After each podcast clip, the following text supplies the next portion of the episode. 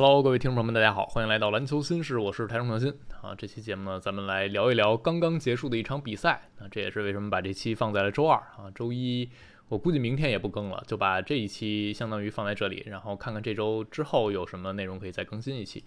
今天这场比赛呢，是美国男篮的今夏热身赛首秀。他们在家门口赌城一百一十七比七十四大胜了波多黎各啊，迎来了热身赛的开门红。这场比赛，我相信很多朋友都在关注啊，因为首先这时间对中国球迷很友好，晚上十点打的啊。然后美国男篮这边首秀，波多黎各呢又和中国男篮是同组的对手，所以看这么一场比赛呢，确实很有关注点啊。这场球最后美国男篮的大胜，我相信是在很多人意料之中的啊。当然，有一些人在美国男篮这个名单出炉之后，并不太看好这支美国队，就觉得星光黯淡。蛋呀，一帮新兵蛋子呀，然后看上去很多，呃，所谓的，比如阿里纳斯之前在自己播客节目里说，那这一帮可怜虫啊，有些人在自己球队里连首发都打不了，你现在在美国男篮打，但这个观点我觉得就很。呃，所谓博眼球啊，并不能证明阿里纳斯懂球，因为我们说在组一支国家队的时候，你单纯的把各支球队的球星组在一块儿，不一定是一个好事儿。那当然，如果你的实力足够强，那是没有问题的。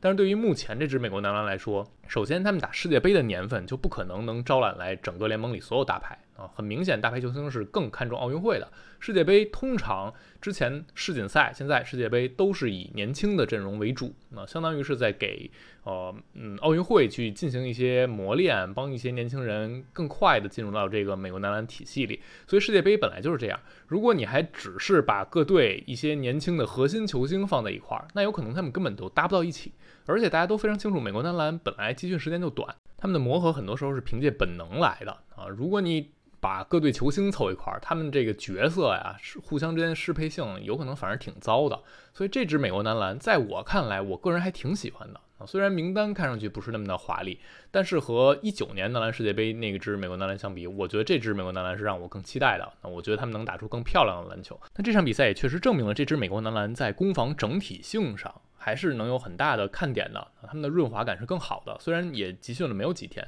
但最后他们拿了一百一十七分，这还是在三分球投了二十七中六的情况下做到的。那罚球二十四中十五，这也不太准啊，但还是能轰一百一十七分，就是有不断的防守反击，简单的去攻击篮筐。那这支美国队是由科尔去执教，然后整个的阵容呢选出来之后，过去的四天时间他们都在拉斯维加斯集训，中间有两天是进行了和选拔队之间的混战，就是对抗赛。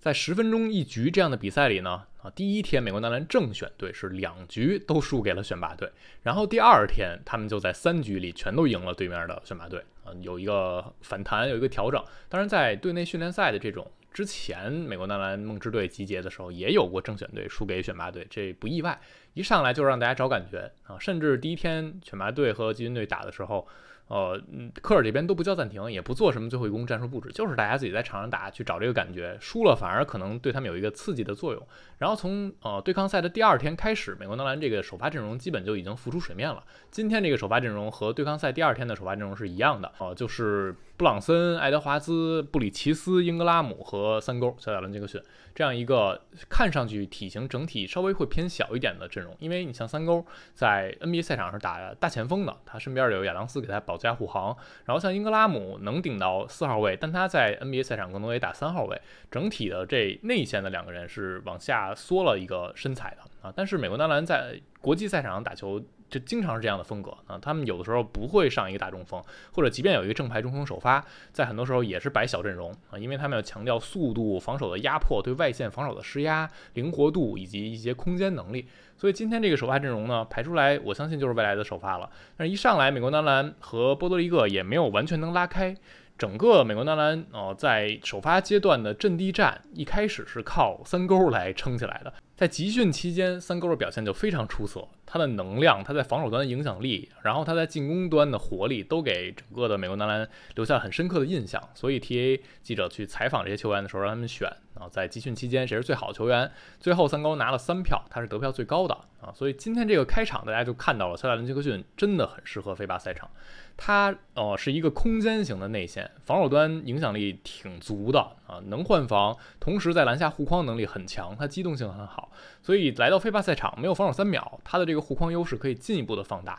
而且飞霸比较强调身体对抗啊，所以小贾伦·杰克逊在 NBA 赛场有这个犯规问题，在飞霸反而可能能得到一定的缓解。他在之前接受采访的时候也说，科尔特意跟他练练这个用胸部去对抗对方的进攻球员然后，然后增加自己的这个防守的。嗯，优势，因为在 NBA 赛场，有时候你用胸部去顶对方球员也会被吹犯规的啊，在 FIBA 可能会稍微好一点，所以这这是非常期待在 FIBA 赛场上能自己给球队做很大的贡献。那今天这场球开场之后，它的影响是非常足的啊，当然也还是有点犯规麻烦。上半场的时候两犯，第三节很早就三犯，这是为什么科尔把大家拿下去，需要一个小的适应过程。然后在第一节的后半段，在第二节初段的时候，美国男篮这边和波多黎各有点相持啊。美国男篮这边给我印象很深，上半场是小里弗斯啊，他一上来之后立刻就进了一个低角三分球，那是一个定点三分，这是全场两支球队加一块第一个三分球，之前应该是也不七中零还是八中零，两支球队谁也没进过。然后小李一上来就进了。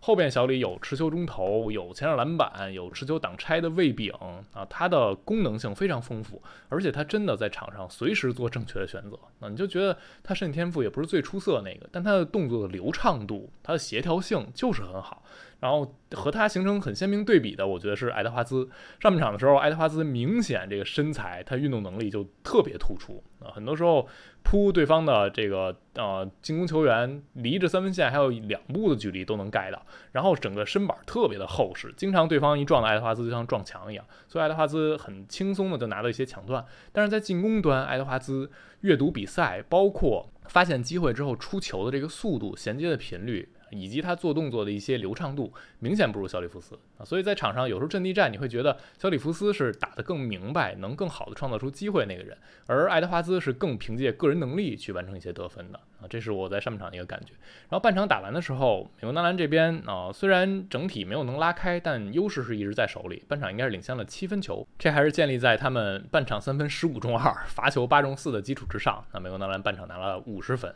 然后进入到下半场之后，很快这个分差就拉开了，就波多黎各撑不住了。一个就是美国男篮在下半场，他们进一步的强调了外线的施压，那所以爱德华兹有抢断，大乔的抢断也来。然后同时爱德华兹在这一节挺身而出，他单节应该干了十一分啊，这就是完全个人能力了。让美国男篮不断的潮水般的反击啊，在防守一端他们也确实足够的坚实，就让波多黎各一度得不了分。从第三节的后半段到第四节的中段，波多黎各一共只得了四分球。美国男篮打了一个三十比四的一波流，就把这个比赛给拉开了，然后就打花了。然后整体我们来说说美国男篮这个轮换的一个选择，我觉得还是非常清楚的。啊，首发之前我们谈到了，然后替补呢上来的是小里弗斯、哈利伯顿啊，搭档后场，以及锋线上呢，卡梅伦·约翰逊、班凯罗，再加上中锋的波蒂斯。波蒂斯和三勾是不会同时在场的啊。然后很多时候美国男篮这边会选择让呃班凯罗打到五号位，变成一个小阵容。啊，就相当于班凯罗身后就全是锋线，而后卫线上呢，基本上布朗森、哈利伯顿和里夫斯会有一到两个人在场去主持这个进攻。这三个人我觉得特点还是非常鲜明的。那哈利伯顿是一个很华丽的、很能够推进反击的这样的一个控卫球员，我觉得他的传球想象力和大胆程度是这些后卫里最强的，而且他控制失误能力还很强。这就是天赋。然后布朗森是一个更好的领袖啊，他是带着一股劲头，能够把全队捏合在一起啊。同时他的稳定性也是不错的，他能够稳稳当当的主导这个球，控制住这个球。而小里弗斯是一个润滑性更强的后卫球员啊，能够做无球的进攻，然后自己持球主导进攻也很强。科尔之前也提到他在训练中。啊，认为里弗斯完全是可以打控球后卫的啊，他的意识、他的手法、他传球能力都是达到这个级别的。所以这三个后卫各自都有自己的特点，同时都有不错的稳定性，而且都是球商相对高一些，然后有传球意识、传球能力的球员。这也是为什么这支美国男篮在进攻端始终不会显得。你一段时间断电，不知道该打什么啊？因为他们一直有大脑。而在锋线上呢，爱德华兹显然是最强的攻击点，他和英格拉姆是单打权限最高的两个人。然后，哦，落到阵地战没有太好机会的时候，你可以想象有两个人去持球一对一完成一些进攻。然后，黄忠和大乔两个人今天得分都上双了，非常好用的万金油球员啊！大乔显然就是去领防对方的核心的，他今天是领防沃特斯。然后卡约呢是在锋线上也是二到四号位基本都能防。哦，能接球去投三分拉开空间，同时反击也冲在第一线。内线方面，啊，三勾显然是最好用的那个人。他把自己的犯规控制好，他打三十分钟，我觉得对美国男篮帮助非常非常大。然后班凯罗和波蒂斯是各有特点，但是两个人护框都比较糟糕啊，所以替换上来之后，三哥不在场，美国男篮的护框就非常依赖你的第一线防守了，你不能让对方轻易的突进来，那这样你的后边是没有保护的。所以在轮换阶段，美国男篮经常会选择一些弧线换防，那让波蒂斯也换出去。那这种策略呢，就呃很强调每一线第一个人就挡住你面前的这个进攻者。能让对方轻易的过来。而最后，美国男篮啊，板凳轮换末端的两个人就是凯斯勒和哈特。哈特今天轮休了没打，剩下十一人都打了。凯斯勒是末节才上去去跑了跑，感受了一下。所以这个是美国男篮整体的一个情况。我觉得这个开门红对他们来说还是一个好的开始。如果大家有印象的话啊，二零二一年啊，而且输给的是尼日利亚，然后第二场呢又输了，输给澳大利亚啊，所以当时。唱衰那支美国队的人还是非常非常多的啊！当然，最后美国男篮还是拿下了奥运冠军。然后一九年的时候，那支美国男篮也很糟糕，他们热身赛也输了澳大利亚，然后整体在世界杯上创造了历史最差成绩。那支美国男篮给我的感觉啊，就是没有这么清晰的大脑。他们当时的后场主要的核心是肯巴沃克和米切尔啊。大家想象一下，都是偏个人主攻，而且都身材比较矮小，在防守端会吃亏。然后锋线上呢，本来塔图姆、哦米德尔顿、像杰伦布朗都是去能承担一些主攻任务的。然后最后塔图姆打两场就伤了，那这对他们影响非常大。米德尔顿状态也不理想，最后哈里森巴恩斯成了侧翼上场均得分最高的。而内线呢是大洛、普拉姆利这种呃比较单一的功能型的球员。而大洛和现在三勾相比，我觉得三勾在国际赛场上。呃，不碰到大尺寸的强推的这种内线的时候，三勾是一个加强版的大洛，因为它的机动性更好，是和美国男篮整体这个快速的风格更适配的。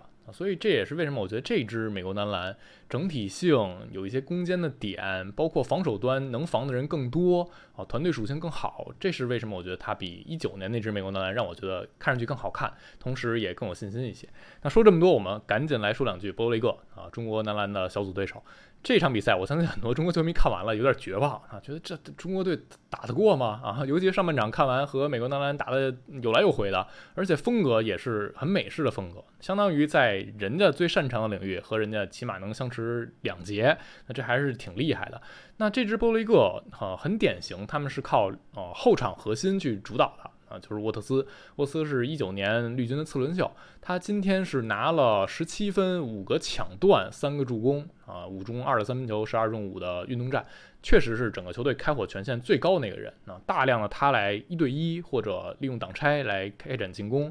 包括有一对一突破大桥的这样的镜头在。然后他的身后呢，有乔丹·华德是他的一个穷人版替身，啊，就是又是一个一米八的小后卫，啊，沃特斯是一米七八。华德呢是马库斯·华德的哥哥啊，大家对马库斯·华德这名字不知道有没有印象啊？之前在掘金队打过。然后乔丹·霍华德，嗯，相对来说就是一个弱化版的沃特斯啊，也是那样的风格，完全个人去攻，然后攻击力会稍微弱一点，稳定性差一点。另外呢，波了一个内线有康迪特啊，他是哈利伯顿大学的队友，然后是一个两米零八，运动能力不错的这样一个中锋球员。他今天拿了十二分六个篮板啊，他的挡拆还是波了一个进攻的嗯比较吃的一个手段啊，就是他和沃特斯进行一个挡拆，他是有一定篮下吃饼能力的，而且尺寸摆在那儿，运动能力也还行，能够一定程度的吃错位，但是也还是一个偏很蓝领的中锋。剩下的波利哥的这些侧翼球员就基本上呃模子差不太多。有一定运动能力，有一定扔三分球的能力，但是稳定性呢，就是看哪边亮了啊，东方不亮西方亮这种感觉。今天整体波利各三分球二十九中七，效率也非常的低。那给我的一个感觉就是这支波利各队，嗯，很美式化，然后他们的手真的很快啊，整体的尺寸肯定是不占优势的。打中国男篮，他们一定各个位置都可能是偏矮。今天美国男篮篮板赢了波利各一倍啊，你可以想象中国男篮在篮板球这一项上也一定可以赢对手，但是在控制球。啊，控制失误这一项上，中国男篮肯定会让人担心啊。波利格今天打美国有八个抢断啊，上半场的时候抢断和美国一度是持平的。这些后卫手就很快，沃特斯是有四个抢断啊，甚至有直接从布朗森手里掏球这样的镜头。然后就是你在锋线球员呃往篮筐攻击的时候，波利格就像一群狼一样啊，这边叨一口，那边叨一口，就有可能在中路的时候把你这个球破坏掉。这是中国男篮一定要小心的。当然，我们也说啊，强调失误是一直在说的中国男篮的一点啊，但是你在场上真正能够做到就是另外一码事儿啊。所以打这支波利格，我觉得最基本的就是中国男篮要把失误控制好。如果能够把失误控制在我们可接受范围内，我觉得和波利克也不是完全不能打的啊。这支波利格他们的攻击点相对来说也还是比较集中的啊。中国男篮在阵地防守。端还是能够给波罗一个造成很大麻烦的啊！如果他们第一攻不中，我们保护好篮板，他们成功率不会太高。